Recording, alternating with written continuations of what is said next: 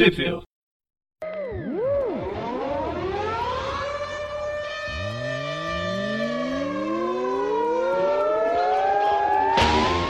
Bem-vindos a mais um Trivia e é o último episódio da saga Aranha Gedon antes que eu fale Aranha Verso e eu sou o Presto. Eu sou o povo de um universo alternativo. Eu sou o povo do universo do Aranha Verso. Ah, pô, achei que tu ia se, se apresentar dizendo que tu era o Breno, né? Porque eu me apresentei dizendo que eu era tu, né, velho? Então. Ah, Não, eu sou o bem. Breno do Aranha Verso. Tá tudo certo. Mas se você é do E aí, Aranha Presto? Verso, então você nasceu no multiverso, né? Você é de todos os universos. É, o meu problema é que eu perdi o meu relógio ah, de, de passagem, né? Quebrou meu relógio de passagem de universo e agora eu fiquei preso aqui no. Não sei se aqui é o meia, o meia também, né? Acredito que não, né? Nossa, lembrei agora aquela música. Fui transportado para um mundo distante onde os monstros fazem as leis. Não sei por quê. Eita. Ficou preso nesse universo onde os monstros fazem as leis. É, por aí, por aí. é. E, e acho que, na verdade, fala bastante, né? Fala bastante em relação à realidade, sei que tu acabou de, de falar, então acho que tá certo mesmo, acho que é isso. E como a gente sabe, os relógios não funcionam mais mesmo. Então, mesmo se tivesse, não funcionar. Mas Ah, então, Inclusive, num momento agora onde o horário de verão, a gente tá num país onde o horário de verão consegue ser cancelado, né, gente? Então, né, não tem porquê. Acho que eu vou passar pro, pro universo alternativo, né, onde, onde tá, o governo tá um pouquinho diferente, assim, né? nossa, acho que qualquer um já tá, já tá valendo ultimamente. Agora, a, a Ancine, né, a, a agência de cinema, não, não tem mais cartaz de cinema brasileiro. Eles vão colocar o quê? Só cinema, só filme estrangeiro? É o que. É o que eles fazem o que, eles querem, né, gente? Então, né, o que, que, eu, que eu vou dizer, né, sobre isso, né? Bem, nesse programa, para terminar, né, a gente vai falar sobre Spider-Girls 2 e 3. Começamos com elas. A gente vai para Ghost Spider, que é a Spider-Gwen número 1, 2, 3, né, esse reinicio de título. Termina Spider-Geddon número 5, aí fecha a saga e tem o, o epílogo com a Spider-Gwen, Ghost Spider número 4. Tudo isso já foi publicado aqui no, no Brasil, entre as revistas do Aranha, do Aranha Gedon mesmo, o terceiro volume do Aranha Gedon, e a- o encadernado da Gwen Aranha, Aranha Fantasma, que co- compilou justamente essas quatro edições numa, numa revista só. E aí, para Panini manter um tamanho um pouco maior, ela deixou as páginas com uma gramatura maior. Aí parece que é um encadernado Olha de 120 páginas, mas tem só 80. Caramba, que ótima dica.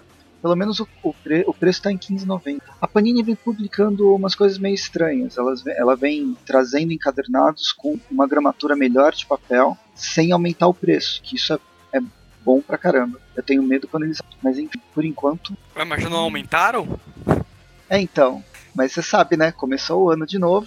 Quem sabe que não vão vir mais aumentos? Espero que não, espero um bom tempo. Mas com flutuação de dólar e papel do jeito que tá. Mas enfim, vamos lá. Vamos parar de falar de, de política nacional, porque tá todo mundo de férias, eles só voltam depois do carnaval. Vamos falar de Garota Aranha número 2, para começar o programa. Cara, eu só queria dizer como essa capa é bonita. Meu Deus do céu. Não, inclusive, eu vou dizer que a arte de toda essa minissérie aí, ela merece muitos elogios. Eu achei tá fantástica, sabe? Mesmo. Eu acho é que que. ele. Fala. Pode falar. Não, fala. É só comentar que é aquele traço limpo, mas ao mesmo tempo bonito. Isso. É um traço limpo que não incomoda em momento algum. Acho que as meninas ali, principalmente a, a, a Mayday, ela é desenhada assim. Eu acho que o rosto dela é feita com um detalhe assim, que, que te faz gostar do personagem. Assim, sabe? Gostei, gostei bastante Simpático. da arte. Muito simpático. Eu acho legal que esse Garotas Aranha é a melhor. A gente teve vários tains. Teve lá o Força Spider Force, tem a Gwen Aranha, que a gente vai falar hoje, tem esse Garotas Aranha, tem a própria Amazing lá do Peter Parker, e todas são em três números. Mas essa Garotas Aranha é que mais funciona três, é a, mais, a que mais necessita de três edições. As outras Uhum. eu sentia enrolação. Dava pra fechar em duas, às vezes até em uma. Gwen Aranha, por sinal, a gente poderia nem ter não nem reclamando por causa da história, mas porque ela não tem nada a ver mesmo com a saga.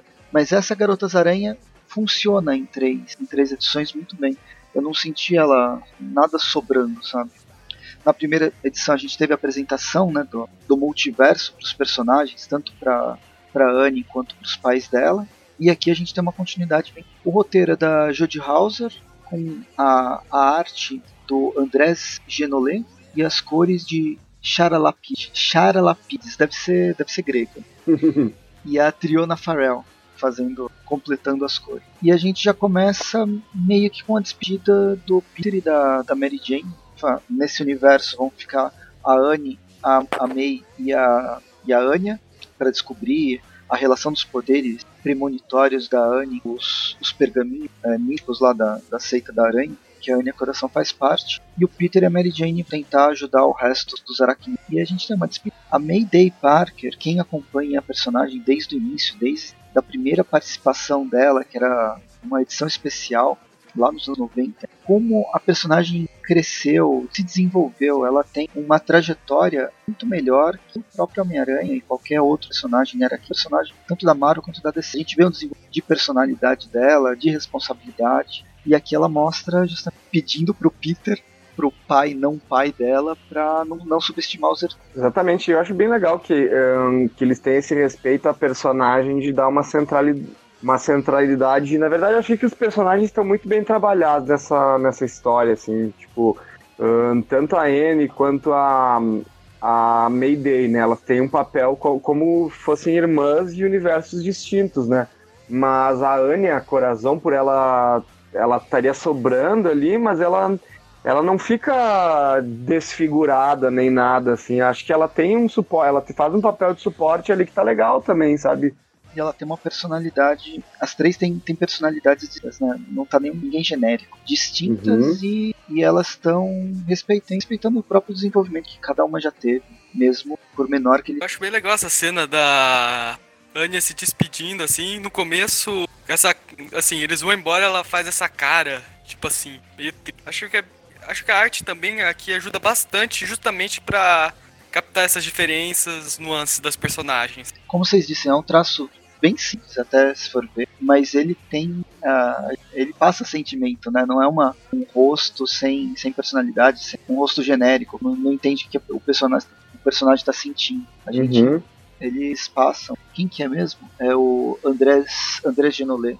Ele passa. Uh, ele passa tudo precisa passar o personagem dar qualquer emoção, desde a despedida, depois momentos mais eu tipo de um quadro para o outro, a, a Anne sorri. E aí, o que a gente vai fazer agora? Ou a dúvida. Tipo, são três rostos que aparecem no mesmo quadro. Ela é reconhecível nos três, né? Tem desenhista que parece que desenha um personagem diferente a cada quadro. Ela é o mesmo personagem a cada quadro, mas com sensações diferentes, muito bem passado. Isso aqui lembra um pouco, deve ter alguma influência da linha clara do quadrinho, a forma dos traços, a economia de traço. Mas enfim, Bem. e aí a, a, a, a May ainda pergunta né, se outras aranhas, universo, e aí a gente tem um spoiler para quem não, não leu o final, ou num episódio, do final da saga da Renove Seus Votos, a gente descobre que tem muito mais aranhas. O Harry Osborn, que ganhou o dois Norm. pares de braços. É, o Norm. É que é muito igual ao Harry. Na verdade, todos os. É, ele é o, Norm, é o filho, né? Os são... Osborn são muito iguais, né? É, Eu gosto quando eles dão destaque pra esse Harry... cabelo. o famoso cabelo de. Como é mesmo nome? Daquele sabão. Daquele. Esfre... Daquele. Bombril. É Bombril, cabelo de. E. Bem, Porra, nas, né, últimas edições do... nas últimas edições do Renove Seus Votos, a gente tem uma mistura de Homem-Aranha com X-Men, o seu ele faz tempo, mas se eu lembro bem, é o Sinistro. O Sinistro, o sinistro ele tá envolvido desde o início do, do Renove Seus Votos, pelo menos desde a reformulação de Renove Seus Votos, fazendo experiência e tal, e ele acaba criando vários araquídeos modificados. E o, o Norman é um deles. Falei, falei certo ou falei besteira? Falou certo. O Senhor Sinistro ele criou um exército de aranhas humanas no final. e o título acaba deixando essa, esse gancho do Harry. Quer dizer, do Norm Osborn, esses braços a mais. E esse monte de aranhas humanas que ninguém sabe o que fazer com elas. As aranhas elas vão aparecer mais pra frente, mas virando a página. A apresentação dos universos, para quem não conhece, para quem não acompanhou cada uma das personagens, ou para quem só lia Renove Seus Votos, a May fala sobre, sobre o Norm na, na terra dela, mais ou menos. Bem brevemente eles passaram. Teve um período vilão e depois de redenção. E aí tem, tem uma passagem que... bem legal aqui da Anya falando: Ó, oh, eu sou. Vocês têm que lembrar que nem todo Homem-Aranha é um, é um Parker. Tem um, uhum. um, um Norm, tem um Norman, tem um Osborn no universo, mas eu não, não sei patavina. Legal que nessa página, inclusive das memórias da Mayday do Norm, tem até uma referência aqui a a Garota Aranha 100, quando os dois estão ligados juntos pelo simbionte. Eu acho que a autora dessa saga aqui, ela era, uma, ela era uma leitura ativa desse título. Acho que é por isso, inclusive, que ela fez aquela reformulação para deixar a Anne mais velha. Hum, Puta, eu queria tanto que isso Pode aqui fosse ser. publicado no Brasil. Mas não sou só eu, né? Várias pessoas pedem. pra- Mas aqui no Brasil teve só as primeiras 12 edições, cento e pouco mais de 130. nossa, foi tudo isso, cara. Caramba. É muita Ah. coisa mesmo. Teve a primeira. A primeira série durou cento e poucas edições. Depois virou Amazing Spider-Girl. Teve É, mais alguns durou exa-. Durou exatamente 100 edições. Depois teve mais uma que teve umas 30 edições, umas 33 edições. Depois teve mais umas, eu acho que mais uma ou duas que tiveram cerca de 15 edições. E umas minisséries. A última Ah. vez que o Tom DeFalco escreveu a Mayday foi lá no Guerras Secretas também, naquele tiny lá da Ilha das Aranhas, que ele escreveu um arco em três partes dela. Ah, não lembrava disso, não. Legal. Vou dar uma olhada depois. Dar uma conferida na, nas minhas edições aqui. Bem, tem os programas do. Acho que são. É, saiu em Tweepcast, né? Pelo menos 50. A ideia comigo. Enfim, elas conversam. A Anne fala pra ir na frente pra falar com o Norm. antes delas chegarem. Até pede pra elas ficarem de olho em qualquer vampiro espacial ou gangue de abu, já que elas estão no teto. A Anne entrando naquele, naquelas entradas de esconderijo de vilão que é tipo tubi. Aquelas entradas lá das três espiãs demais, que sempre tinha no como episódios. Uhum. Em tanto. Tanto Ma- Mario Bros também, né? Só um pouquinho. Ela entrou pelo cano, literalmente. E aí na página seguinte a gente tem um pouquinho mais de recapitulação do universo da, da Maiden. que a Anne minha pergunta sobre se ela por acaso se sente desconfortável num universo tão parecido com o dela. Só que, de certa forma, um pouquinho melhor, né? Porque o pai dela tá vivo ainda. E esse universo, até porque ele não teve cento e tantas vilões, ele é bem mais. Não tem tantos vilões, parecem mais. menos problemáticos. Eles chegam a brincar com isso, né? Acho que ahn, quando a- na, na, na- na primeira revista, né, eu acho que a, a, a May chega a falar uma coisa como dizendo, bah, fazia tempo que eu não olhava para um universo tão simples, né? Ah, sim. Ah, e, e aí eu, eu fiz o comentário dos X-Men, né? Do X-Men, que esse universo acaba sendo parecido com o dos X-Men dos anos 90, porque eles fizeram. Alguns roteiristas tentaram fazer um dos dois, dos dois universos. Hum, uhum. Bem, aí na página seguinte a gente descobre que elas não vão ficar sozinhas, elas vão enfrentar os herdeiros, então faz parte da saga. E aí aqueles dois irmãos gêmeos que parece que saíram do. do como é que chama? Do. Matrix. Ah, é, o Castlevania, mas eu lembro do Matrix, o segundo Matrix, vampiro bizarro. Aqueles E fantasmas. eles, eles aparecem bem no ca num castelo que tem no Central Park, E eu já vi em já- outros lugares. Eu queria ver esse castelo, o que ele é. né? E eles já chegam lá sentindo um cheirinho de comida também. Eles, pois nem, é. conseguem se segu- eles nem conseguem se segurar e já começam logo pelo segurança que não tem nada de totem ainda por cima. Pois é, né? Então. Como, como, é que eles, como é que eles sugam a energia de um não totem? Né? Isso aí tá meio fora, né? Eles não poderiam, né? Não mostra, eles podem sugar a energia de qualquer ser vivo. É que eles sentem prazer em comer aranha. É, é o que alimenta eles de verdade. O resto, igual o chupa-bala, não te alimenta mais. Tem isso lá no primeiro arco do Morlun. O Morlun, pô, que diz que o Morlun ele pode se alimentar de qualquer ser.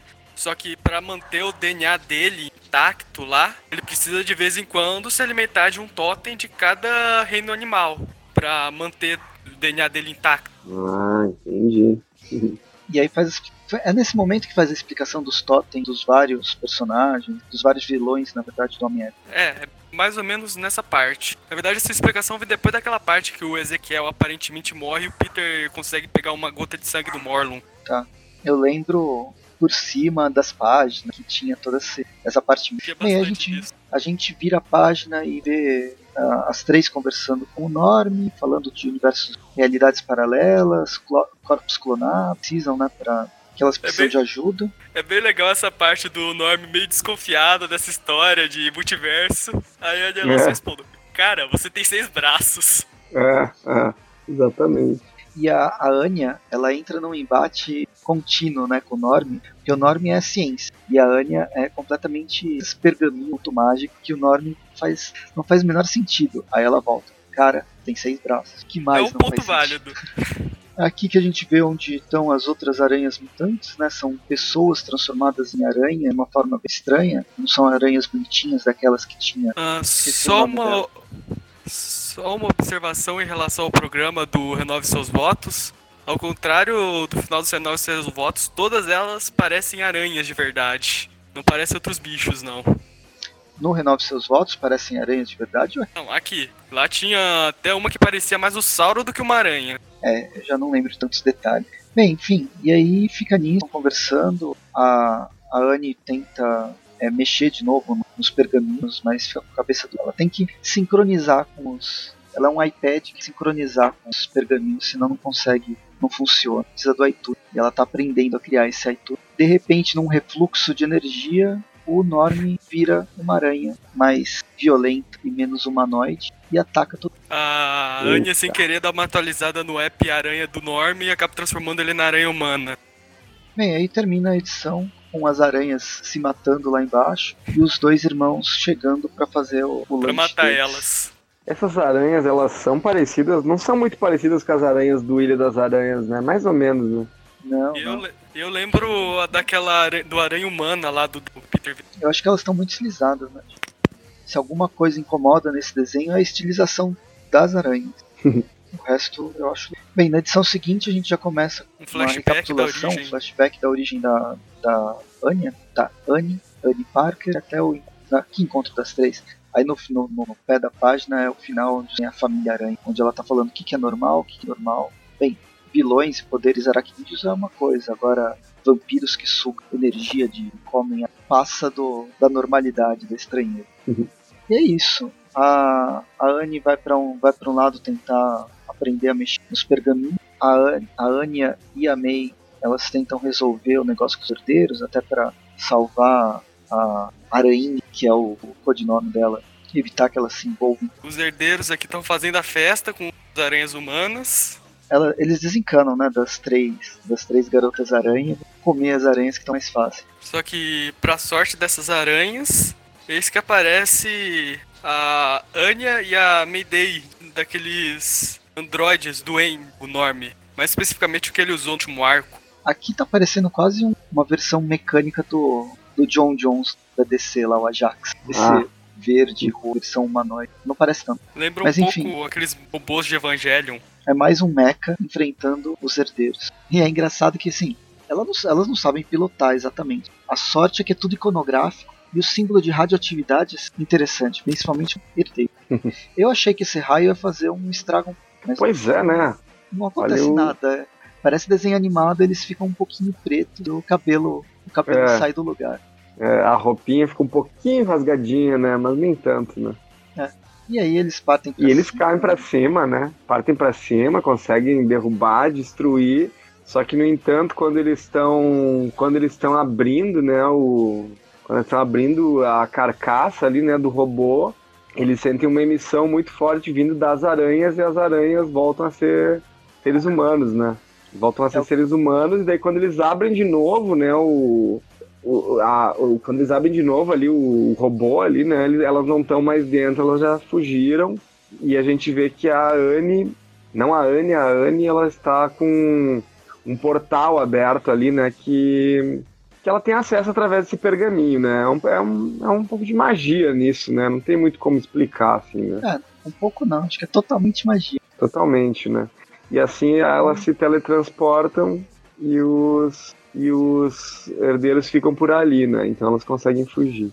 Aí É. onde que elas acabam caindo? Lá na, no, no mundo, lá no, no mundo do Tear, na Terra 001, 001, mas é onde o Kali morreu, onde era a base das, dos guerreiros da teia.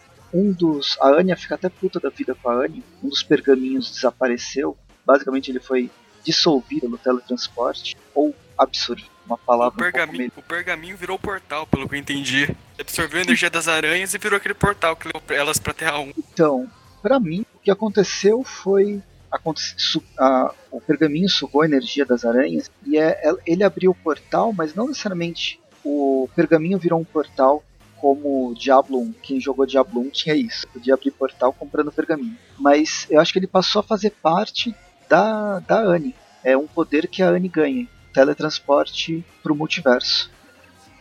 E eu falo isso pelo que vai ser explicado mais pra frente, né? Eles não estão entendendo exatamente o que aconteceu com o pergaminho, como que esse portal foi aberto. Mas o outro pergaminho que estava na mão dela mudou completamente. Mostra mais uma vez a teia da a teia da vida e tal, e, a, e outra, outros arquétipos do multiverso, como tinha o outro, é, a noiva, o descendente, que foram mostrados no primeira, na, na primeira Aranha Verso. Agora a gente tem um arquétipo novo que é a criadora de padrões, que é justamente a Anne. Ela vai ser uma fiandeira, né? Se a, mãe dela é a fiandeira, na verdade, recebe o nome de fiandeira, mas é ela que vai tecer teias, as teias do multiverso. O destino dela é, é fortalecer que... a ligação entre as aranhas. Pois é. Isso é uma coisa que eu, eu coloco uma, uma questão assim que a gente tem a, a né? Depois que a gente vê na revista dela, hum, ela, ela também tem um papel assim de ser, porque ela vai ter aquele aquele colar que tá ligado no DNA dela, então ela é a única que pode passar de universo para universo. Então eu não sei se eu tô confundindo um pouco, mas parece que os papéis são meio, meio parecidos, talvez. Então, aquele colar, para mim, é simplesmente um, um, dispositivo tecnológico que foi criado nesse universo. E ele só funciona com a. com a. com a Gwen como alguma. como armas que existem na, na, na ficção que são ligadas a padrões genéticos. Uhum. Não, não necessariamente tendo essa ligação que a Anne vai ter. Eu acho ah, que isso aqui é, é uma saída que, o, que a roteirista está colocando para dar importância para a personagem, aumentar a importância dela, até porque ela vai ser colocada de lado depois da saga.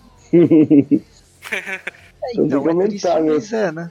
É, cara, eu, eu acho assim, cara, que eles podiam aproveitar que várias funções for, fosse, for, foram determinadas a partir daqui e realmente hum, tornar canônico, assim, ter, ter, ter uma revista do Aranha Verso que pode. Porque tinha o Guerreiros da Teia, né? Que era basicamente uma equipe, né?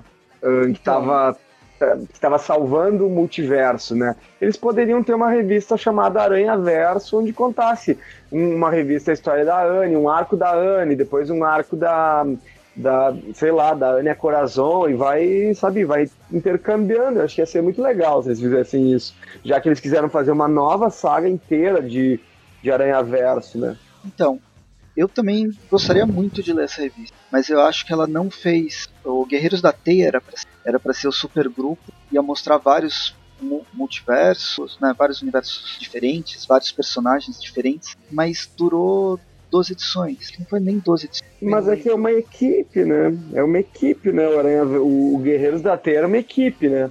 Uma revista mensal chamada Aranha Verso, né? Parece, parece que adianta alguma coisa a gente estar tá discutindo isso aqui aqui, né? Obviamente é, que não, né? Mas, tipo, se tivesse uma revista do Aranha Verso, a gente não precisa ter necessariamente uma obrigação em seguir aquela equipe, assim, sabe? Isso que eu queria dizer. Acho que seria mais interessante pra gente poder rever a Anne em alguma outra história, de repente ela e a Gwen numa, numa história sem necessariamente precisar ter a mensal da Gwen aí, né? Era por é. isso, era por isso que eu tava com essa ideia, viu? Era pra não ter a mensal da Gwen. Sim.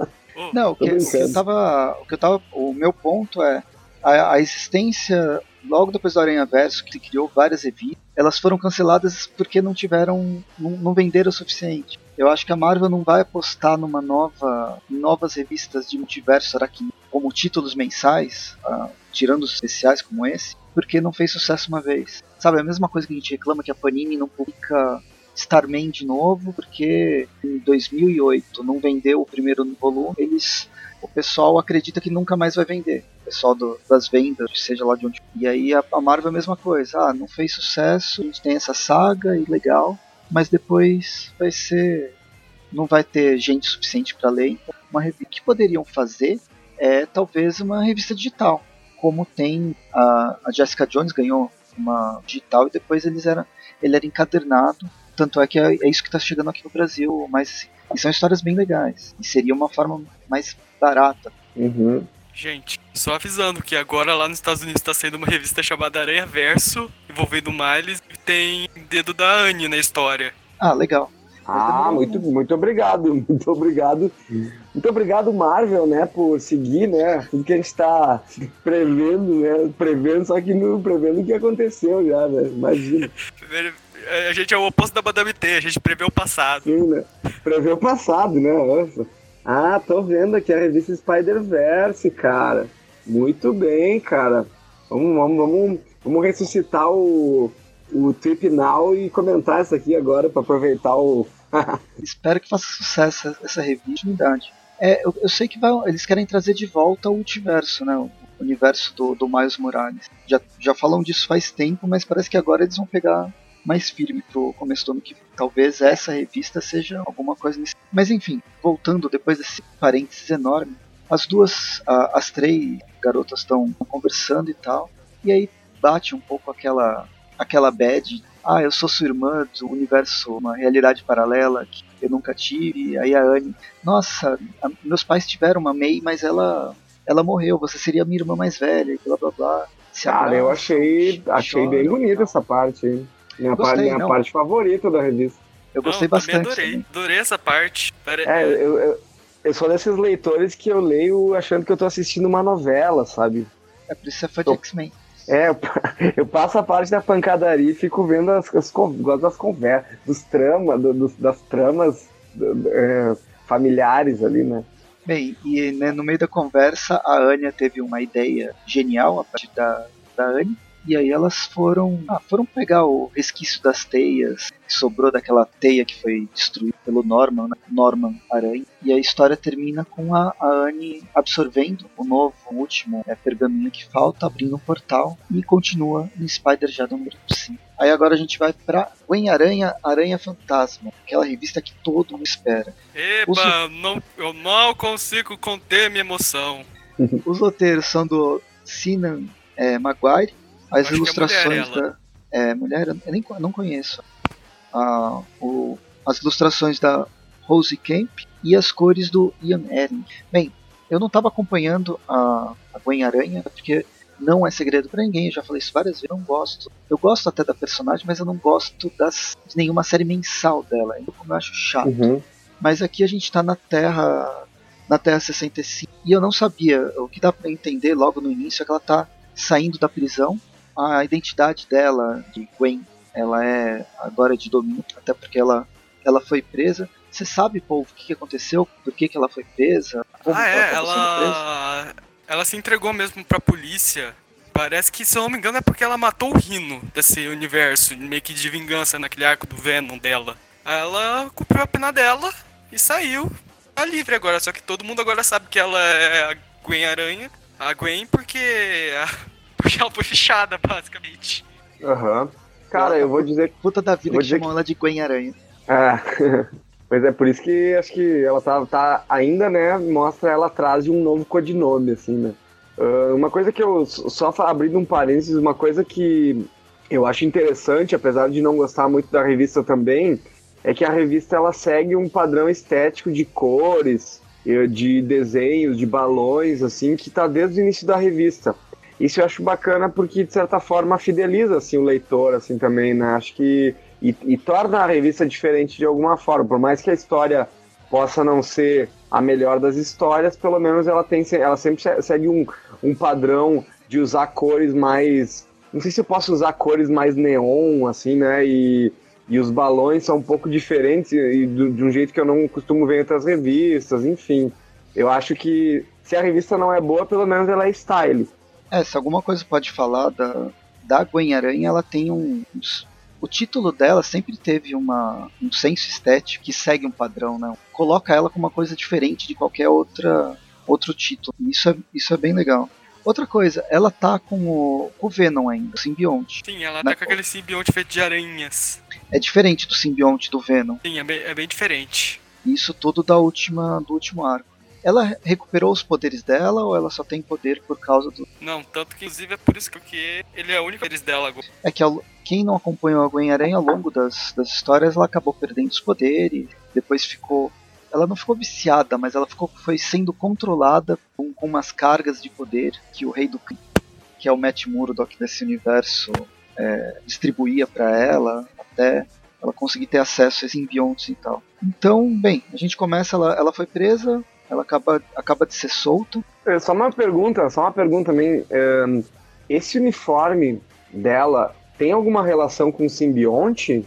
É, esse uniforme dela é o simbionte, que agora ela é um simbionte. Forma. É. Tá, entendi. Mas ele não causa mal para ela.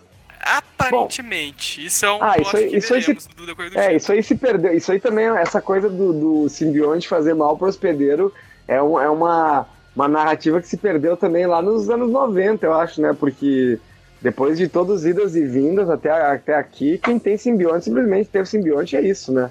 É, de certa forma.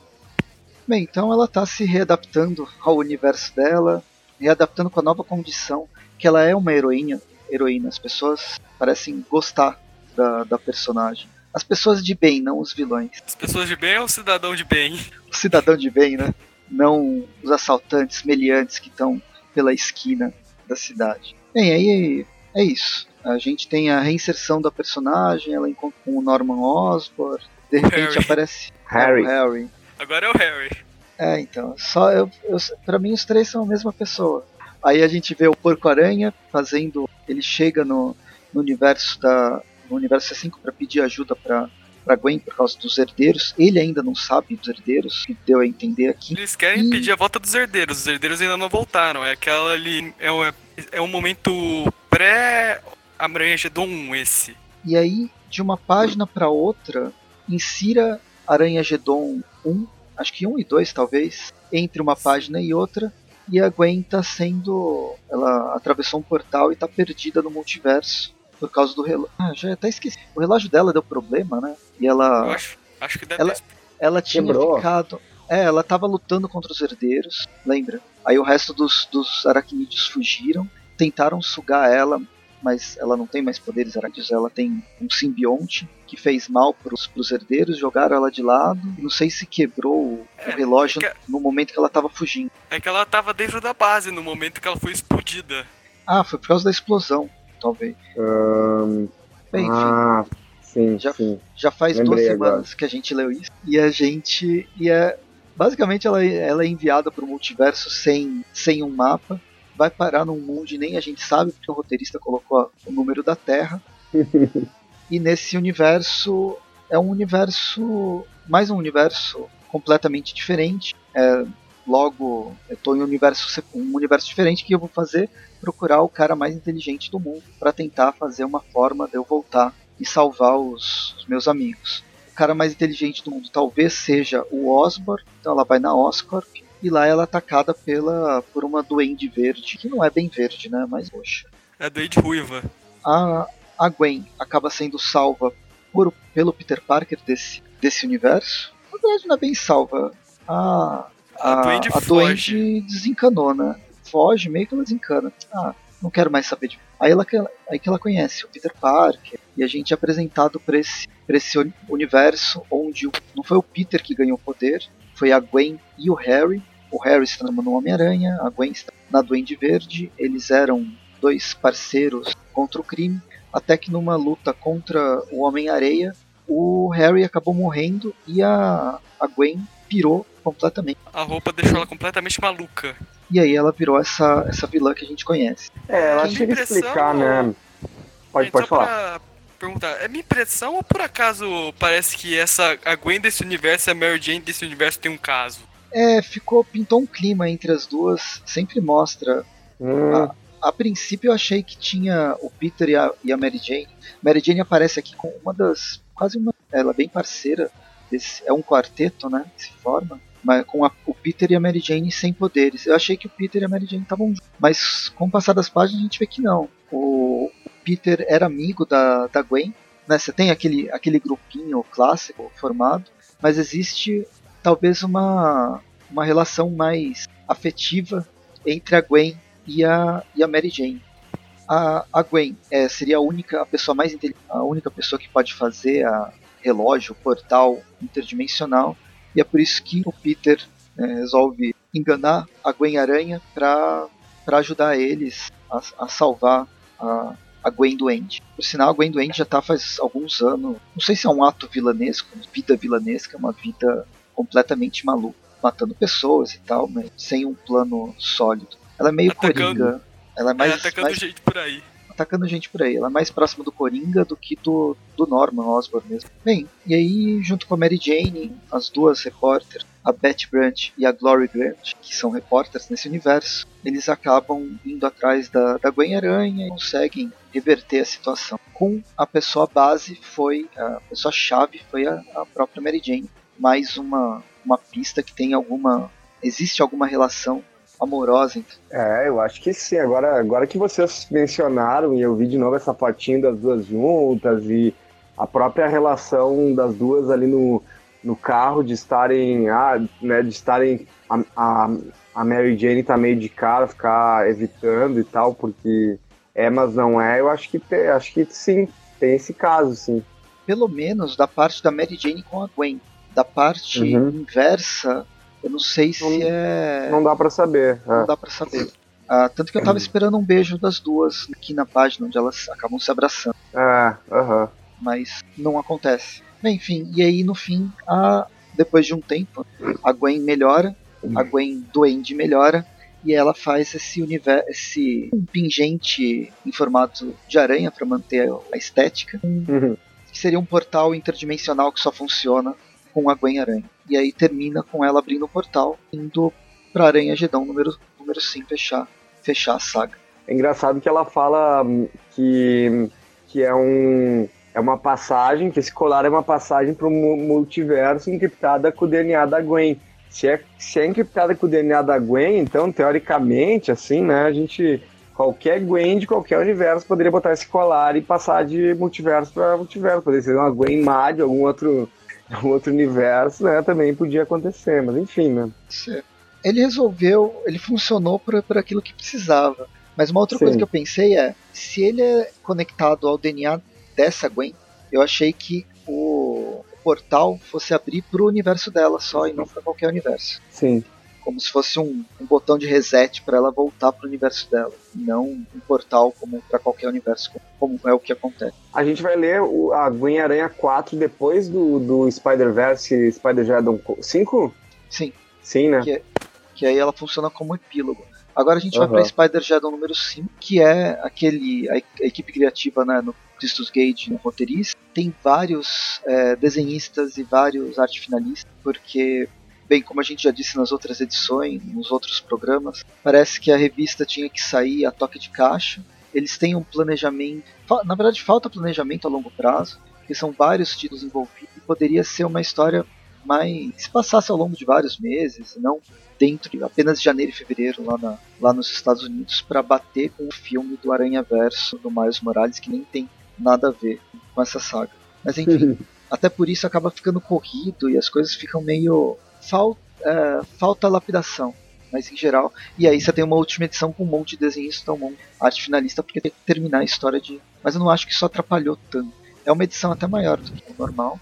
E a gente termina de onde parou Aranha Jeton 4, com a Força Enigma conversando com Miles Morales. A gente vê todos os outros personagens meio, ah, eu não mereço, eu não mereço, e o Miles, não, eu mereço. Vem pra cá que eu tô precisando, e a gente tem que continuar a saga e não podemos perder mais que uma página. O Miles, ele prova que ele é digno brigando com a Força Enigma, porque, sendo que a Força Enigma realmente tem motivo pra estar brava, porque ela não queria estar lá pra início de conversa, ela foi chamada. ela foi invocada, é praticamente invocação demoníaca. Podem falar a gente passa, então, demais. A gente passa para a pirâmide, novamente, ali onde, tá o, onde estão os herdeiros e o, e o Otto, com o Aranha Escarlate ali pronto para ser devorado, né? Quando o, o, o Aranha do, do PlayStation 4 chega e começa a brigar com o, com o Otto, uh, né? Porque o Otto teria traído, né? Eles todos, afinal ele estava planejando entregar o Escarlate para os herdeiros Planejando não, que... né? Entregou. Entregou, mas depois a gente vai descobrir que ele estava planejando, na verdade, com, com mais alguém, né? Enfim, né? É legal que aqui o, o, Aranha, o, o Aranha do PlayStation 4 ele, ele faz o uso de armas que ele tem lá no game também, então isso, né, para os gamers de plantão é uma coisa bacana, enfim. Quando a gente vai ver ali uh, que os herdeiros vão, vão devorar então o Escarlate. A gente tem um breve memorial, assim, né? A gente tem, a gente tem uma, uma cena que eu gosto muito, que é uma cena dos anos 90, que é aquela cena que o, que o planador do Duende bate nas costas do Ben e, e mata ele, né? Originalmente, depois fala das 27 vezes que ele morreu e voltou e tudo mais. e depois mostra ele dizendo que não é tão ruim essa morte, ser devorado por um herdeiro não é tão ruim quanto ser torturado até a morte como ele era pelo, pelo Miles Warren, né? Só que daí o herdeiro percebe que, que ele não podia, como, ele não, como tem essas 27 morta, mortes aí, né? Dentro do, do, né, do lance da, da vida, né? Do, do bem, então ele não podia estar tá simplesmente devorando. Então é como se ele tivesse comido uma comida envenenada, né? Fica por isso, né? Esqueceu é, é uma... fora da geladeira umas 27 vezes. É, mas ele, ele a, a, aqui ele morre, né? Ele morreu aqui, né? A princípio. Depois a gente vai ver isso aí mais à frente. Enfim, ele depois. Está morrendo repetidamente. É, e depois o. Depois daí o, o, o Aranha do Play 4 fala com o, com o Otto e ele. E os dois. Uh, e eles, ele revela que isso era um plano dos dois e tal. Era um plano do Aranha Escarlate junto com o Otto, afinal o Aranha Escarlate não é o Aranha Escarlate dos 90, ele é um cara mais relapso, né? Vamos dizer assim. Ah, aqui ele tá mais Enfim, safo, menos relapso, mais safo. É, tá se, se, redimindo um pouco, né? Depois de tanto tempo sendo escrito pelo Peter David, ele merece, né? E, Sim. enfim, ele tem uma batalha ali com o pai dos herdeiros, que eu já esqueci o nome aí também. O Solos. Solos. Ou para as outras, pra para quem tá vendo ele pela primeira vez, parece o maestro. Só falta o maestro sim. As mesmas roupas, a mesma barba. É o maestro do Castlevania. E aí depois, é, a, toda indumentária do pessoal, do, dos herdeiros, vem da Inglaterra vitoriana. Bem, aí no meio dessa, antes que os dois aranhas sejam devorados, o Otto ia ser morto, ele não ia ser devorado, porque ele também é um tanto quanto gesto. É, chega finalmente o grupo do, do Miles Morales, a Força Capitão Universo. Eu só gostaria de ressaltar que com em Aranha Verso, a ideia de um, de um Aranha Capitão Universo enfrentar os solos não tem nada para dar errado. Mas o Miles disse, o, tipo, o outro Capitão Universo deixou o herdeiro colocar as mãos nele. Ele não vai deixar. E ele usou de todos os poderes Kamehameha dele para destruir o herdeiro pai. Enquanto isso, chega aqui a nave do pai da Man. A Marveler. Leopardon. Leopardon, e ele chega quebrando, né? Leopardon é quando ela se transforma, senão ela é a Marvel. Ah, muito bem. Não tinha pegado essa. Um, quando a gente vê ali que é esse, esse cara que. Esse cara que, que invade a nave é o. É, é o. Não é o Morlon. Não é o Morlon. Não. É ah, aquele tá. filho do Solos mais velho e mais bombado que matou o Homem-Aranha da Garota Aranha. Ah, entendi. Bom, tudo bem. Ele, a, a princípio, o que dá pra destruir a nave, né? É, mas o que dá pra entender é que ele matou o Aranha, né? E eu tinha pensado mesmo que ele tinha matado o Aranha. Por que, que, não, por que, que ele teria poupado, né, o Aranha japonês ali, né? Não enfim. Sei, né? a nave caiu antes. É, ele, ele saltou, né? Salvou, enfim. Nisso a gente tem uh, os outros aranhas, uns querendo sair para ir acudir a batalha lá fora, né? Como a, a Penny Parker. O Aranha do Play 4 tá chamando o pessoal para não sair, mas eles estão saindo. Uh, enfim, então a batalha ela passa a ter dois focos. Aí é... a, a, Otto Octavius. A, a, é a Otto. Otto a Otto? Octavia, eu acho. Octavia. É, esqueci. Mas a, a Octavia ela vai começar a abrir os, os, os tubos de ensaio lá que, que tem nesse no laboratório, salvando a, a Mulher-Aranha, né, a Jessica Drill, Aranha Escarlate lhe acorda. É uma edição que vai ficar todo mundo para cima dos herdeiros, aí eles começam a levar, a levar porrada, depois chega mais, mais personagens, mais aranhas, inclusive as três, as três garotas aranha, né, as, a Spider Girls, o grupo ela... mais poderoso do, de todos, todo o universo, multiverso araqui. E elas usam aqueles pedaços de teia que elas recolheram na última edição dela para criar armaduras para bater nos herdeiros. Isso aqui parece, virou como se fosse um mangá, né? Elas chegaram meio Sailor Moon, vestiram a armadura e foram bater nos herdeiros. Pois é, cara, da onde que surgiu isso, essas armaduras aí, gente? Que eu, eu boiei nisso. Então, é daquelas teias que elas recolheram no final é da mesmo? edição. Ah, então... Não só as teias. É, o lance é que a, a, a Anne, como tecelã, esqueci, a tecelã mestre, esqueci o nome do alcunha dela. É, fazedora de ela, ela basicamente ela, ela cria realidades, ela consegue fazer manipulação de realidade. principalmente com a matéria base que são as teias. Eu acho que ela tem um consegue... potencial para ser muito poderosa. Ela tem o poder de refazer a teia da vida. E convenhamos que vai ser bem útil porque o Norman explodiu a, essa mesma teia. Sim. Então, por saber, por conseguir é, refiar, né, remontar a teia da vida, ela tem poder sobre realidades. Ela consegue manipular a realidade. Ela é quase, o, o Franklin lá, o filho do Reduce. Só precisa aprender a usar esse. E no caso, a base, a energia primordial dela é multiverso. E aí vira porrada. Eu acho que a, a edição vai porrada, porrada, porrada. Aí abre-se mais um portal. O próximo portal que vem é a Gwen Aranha trazendo vários personagens, inclusive o pessoal que ficou preso lá no universo radioativo. E o Peter também, do meio meia. Eu só queria, só queria fazer uma observação que, se eu não me engano, naquela edição lá que eles explodiram a teia da vida, o Norma deixou claro que pelo menos esses aranhas não conseguiriam se mover mais pelas dimensões, mas parece que pelo visto não, não alterou em nada, porque tá todo mundo viajando pelos multiversos aqui, sem não, problemas. eu acho que o que, o que, você, o que ele fez, eu, eu disse na edição passada, ele destruiu a possibilidade de, de transitar entre multiversos através dessa teia da vida, que é ligada ao totem da aranha e tal, essa parte mística. Mas existem outras formas de atravessar realidades. E a é. Gwen, ela tem esse dispositivo de atravessar a realidade, que é outra, ela não tem a ver com, não tem nada a ver com o totem da aranha. É uma coisa completamente uhum. independente. Bom, que achei que isso aí era um furo da história. Porque se for... magia, a... magia e tecnologia. É. Se bem que ainda tem o furo de que aqueles dois irmãos herdeiros gêmeos tinham ficado presos no universo da Anne. E Sim. até onde eu sei, eles também viajavam pela teia lá pelos multiversos e agora eles também estão aí. Eu achei meio estranho. É, eles eu não sei como, como vieram, mas a parte da Gwen é, é dessa forma. Eu acho que a parte da, da Gwen não é, não é furo, até porque senão a gente impede todas as viagens interdimensionais dos outros personagens da Marvel. E o Reed Richards não vai parar de destruir multiversos. Bem, aqui a porradaria continua basicamente. O Peter, ele não fica também nem um pouco feliz de ver que as mates por trás de que estão reunidas são o Aranha Superior, o Berrele e o Octopus Mulher. Eu acho muito engraçado a parte que o Peter chega e o começa a conversar com o Miles Morales. Primeiro ele fala é, que você é o Aranha do Mad Max. Não, sou eu, o Peter do meio meia que você conhece e tal.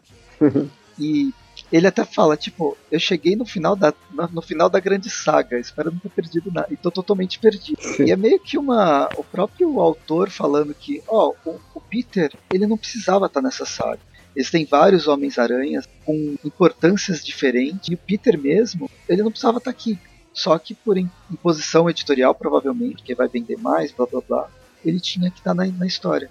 Aí ele tá meio ah, que sobrando na, no ar. Ele nem entendeu nada, né? Ele não entendeu nada que tá acontecendo, na verdade. É, só colocaram, ó, olha para ele e bate nele. Porém, a forma que ele foi inserido, mesmo que tenha sido a contragosto ou de forma desnecessária, ele vem, de um, ele vem com esse espírito piadista do personagem que encaixou muito bem. Então, por mais que ele não, não seja necessário, eu acho que a forma que colocou ele foi uma forma bem, bem legal.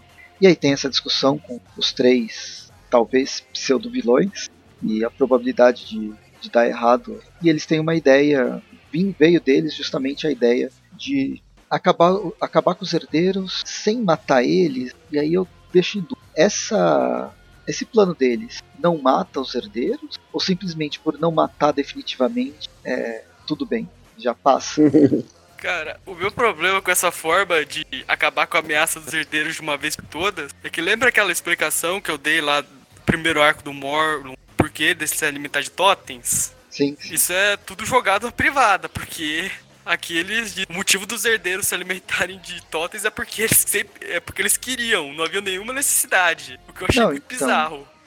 Mas aí quem, quem falou que o, o Morlun foi o Morlun que falou que precisava disso. E, o, e ele já foi é, incentivado pelo pai, já foi. Tem, é, como é que chama? Ah, esqueci. Mas o, ele, já, ele já foi ensinado a gostar de totens aranha. Então é um retcon, é uma modificação, mas eu acho que é. Dá, dá pra passar, entendeu? Sei lá, eu acho uhum. Eu acho que deixa a história mais boba. Mas eu acho que não. não acho que dá. dá pra passar. Por, por causa de quem veio essa informação. E eu acho muito legal aqui o final Miles Morales acabando com. Eu acho que o Eric vai vibrar quando ver essa parte. Igor Sword. Que é usando a espada lá do, do Leopardon. E aparece o, o Aranha. Qual que é o nome dele mesmo? É Homem-Aranha? O Supai da Man? É o Supai da Supaida, Supaida Man. Supaida Man. Atrás. Você deveria cruzar o, o braço. arre- Arremessa a espada. Não, essa aí é mara... Eu gostei dessa parte, achei bem engraçada, cara. E essa, e essa cena dele pegando a espada gigante aí com as duas mãos, com as mãos gigantes energéticas ali, tá bem legal também, né?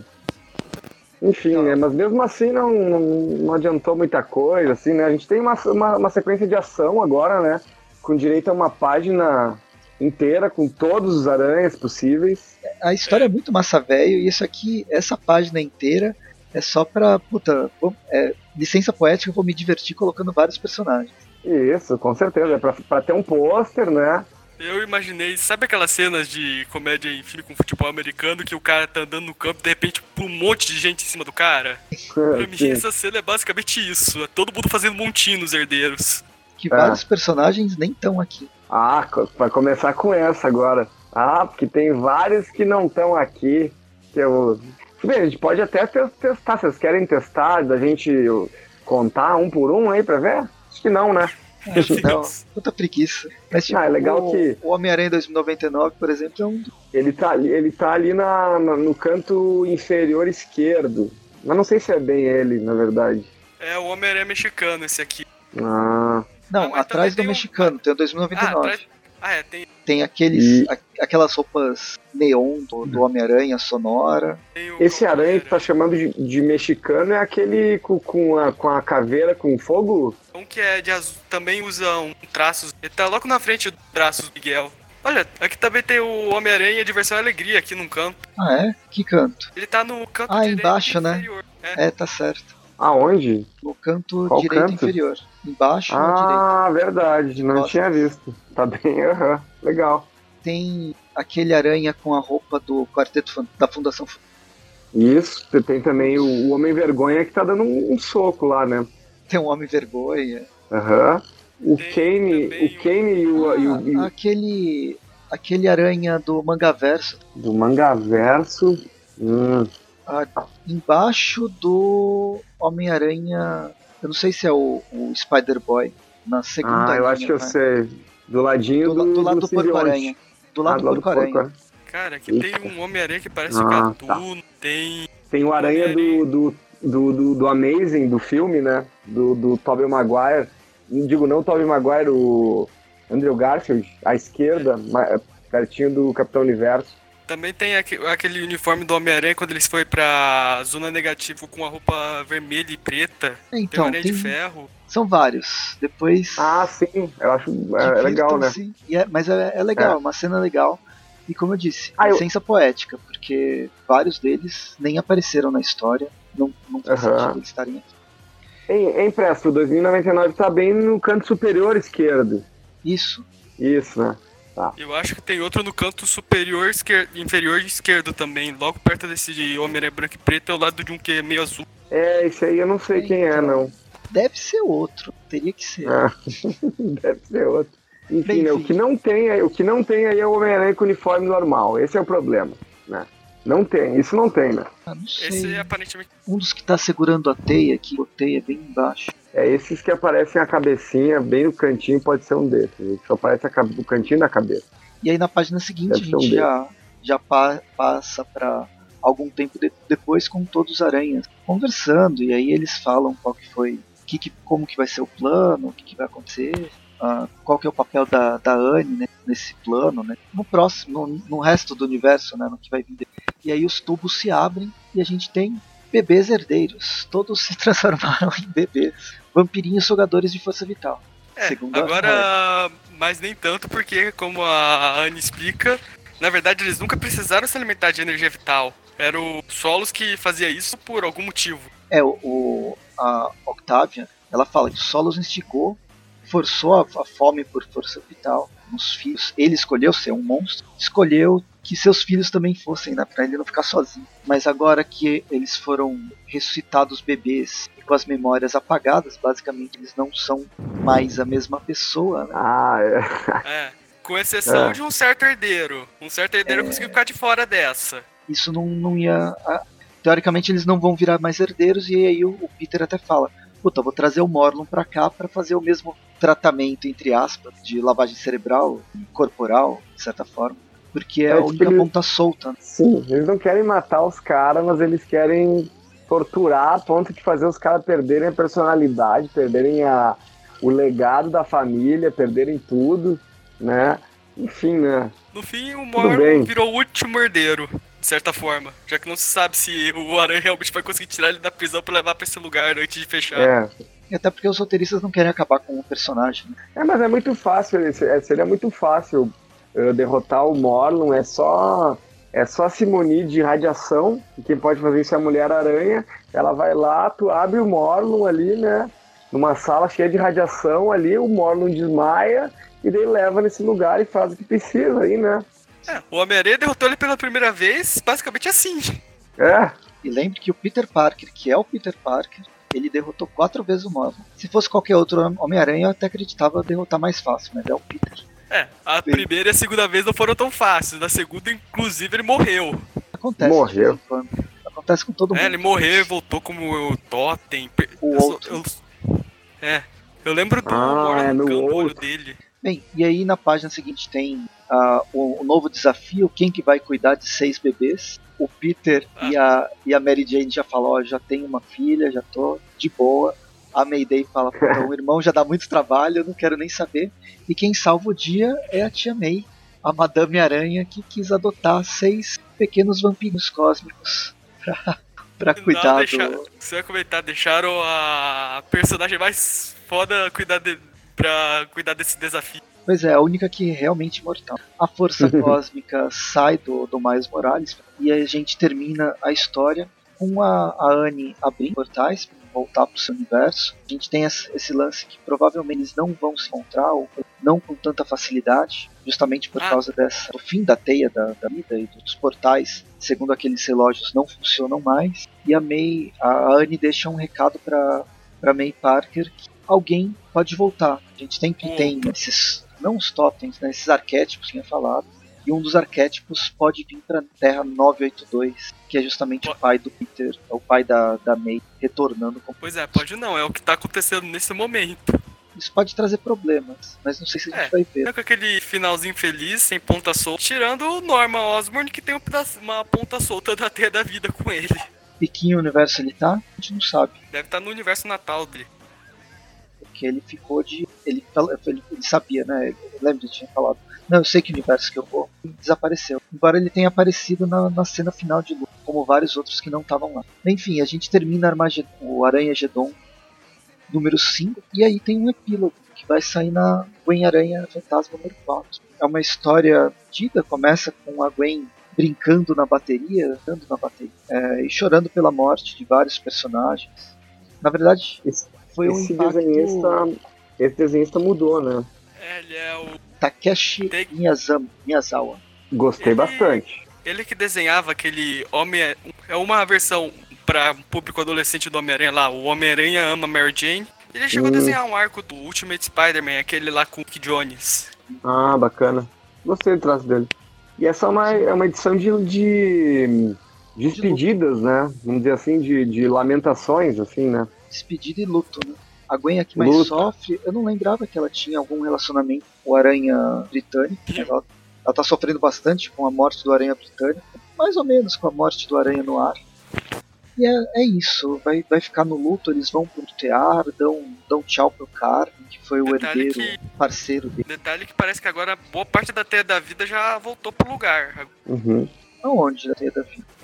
Tem uma tem o, a sala onde tá o Carne, que ele morreu na sala da teia da vida, ela tá cheia de teia espalhada. Imagino que já tenha voltado um pouco. Não precisa ser necessariamente a teia da vida.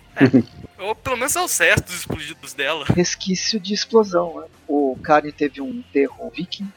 Os, tem, temos mais uma vez aquela despedida, cada personagem vai em específico os guerreiros da teia, né? A despedida dos guerreiros da ou de quem já eu participou só... desse eu só queria fazer uma observação que eu não sabia, mas pelo visto a teia dos Homens-Aranha é altamente inflamável. É. Pois é.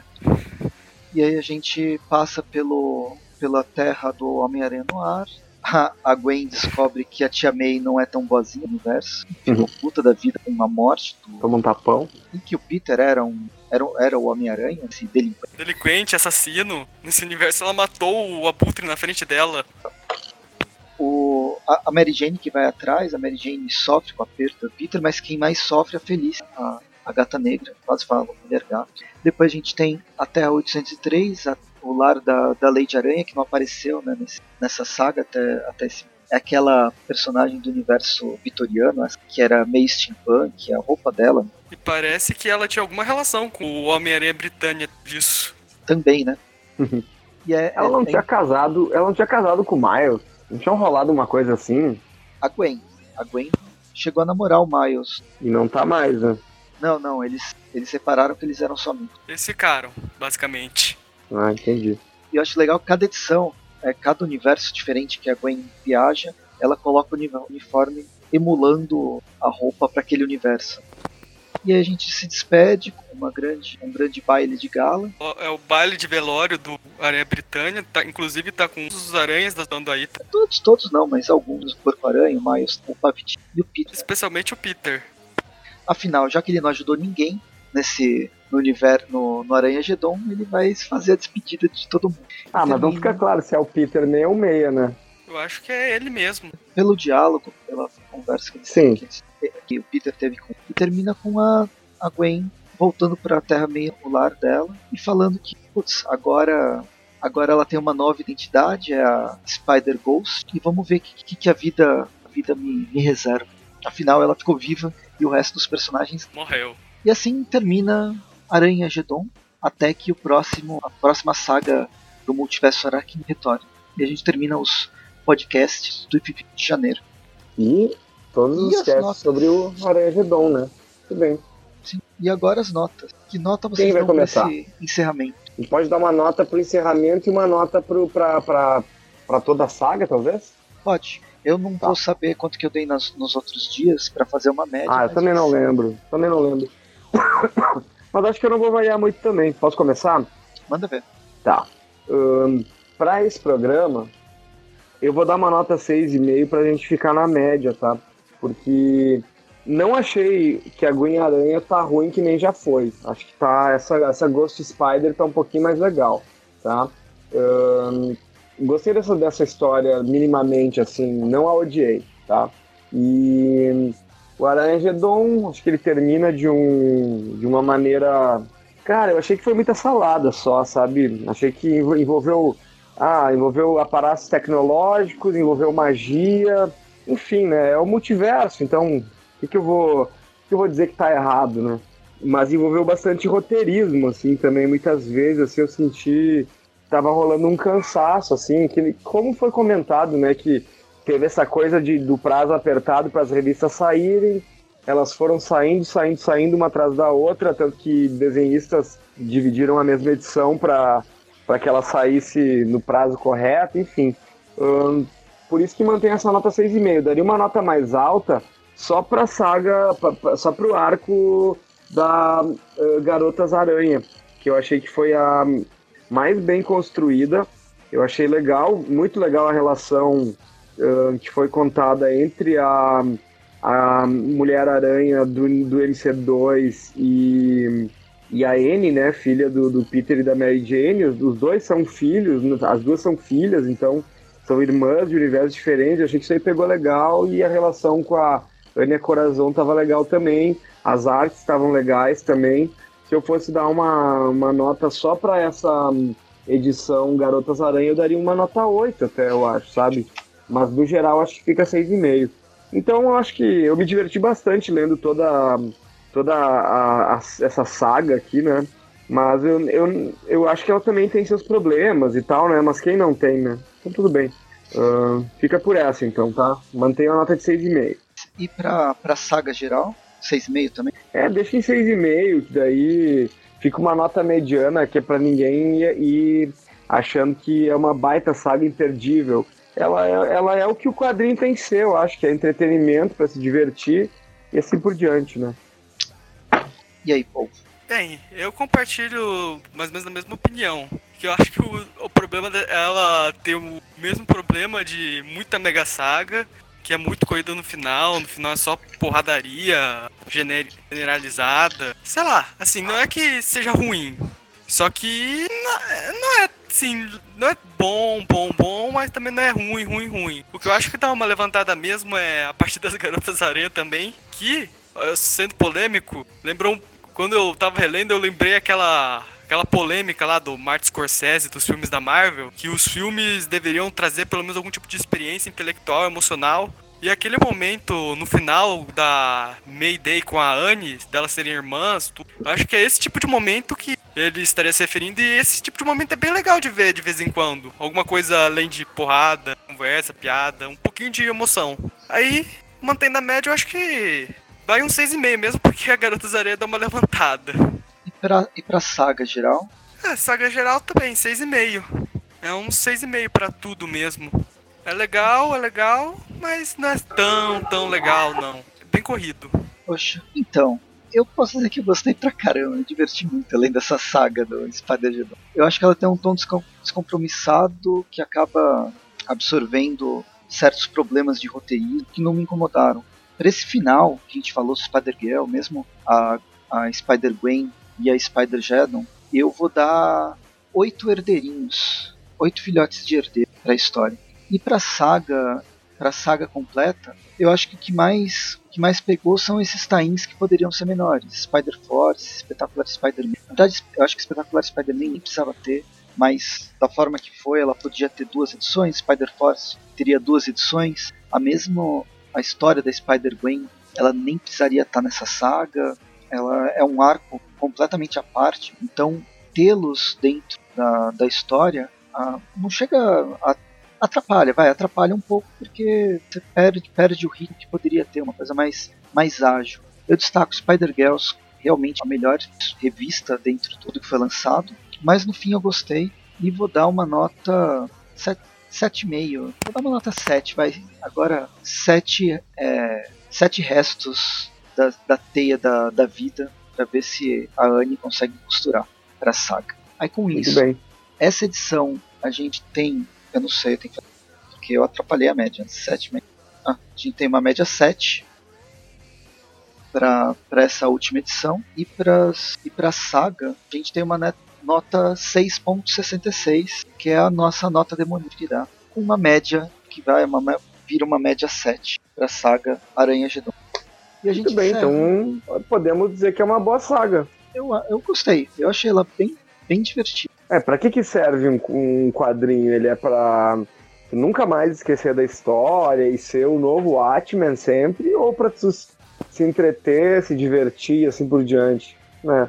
Então, na verdade, eu acho que tem várias funções. Cada quadrinho uhum. tem uma proposta. Eu acho que porque ele se propõe, ele quer uma, ele se propõe uma coisa mais descompromissada, sem tanto peso, dramático e tal. Embora quando isso acontece, ele é legal, como o povo naquele lance nas relações da, da Anne com May, que dá para lembrar agora, ou mesmo na nesse luto que a que a Gwen passa nas, na, na, última história dela, né, Spider 4. Então existe alguma alguma consequência, pelo menos para alguns personagens. Agora, existe alguma carga dramática interessante. Mas no geral, eu acho que ela é uma atura que vai ser esquecível, mas não no mau sentido.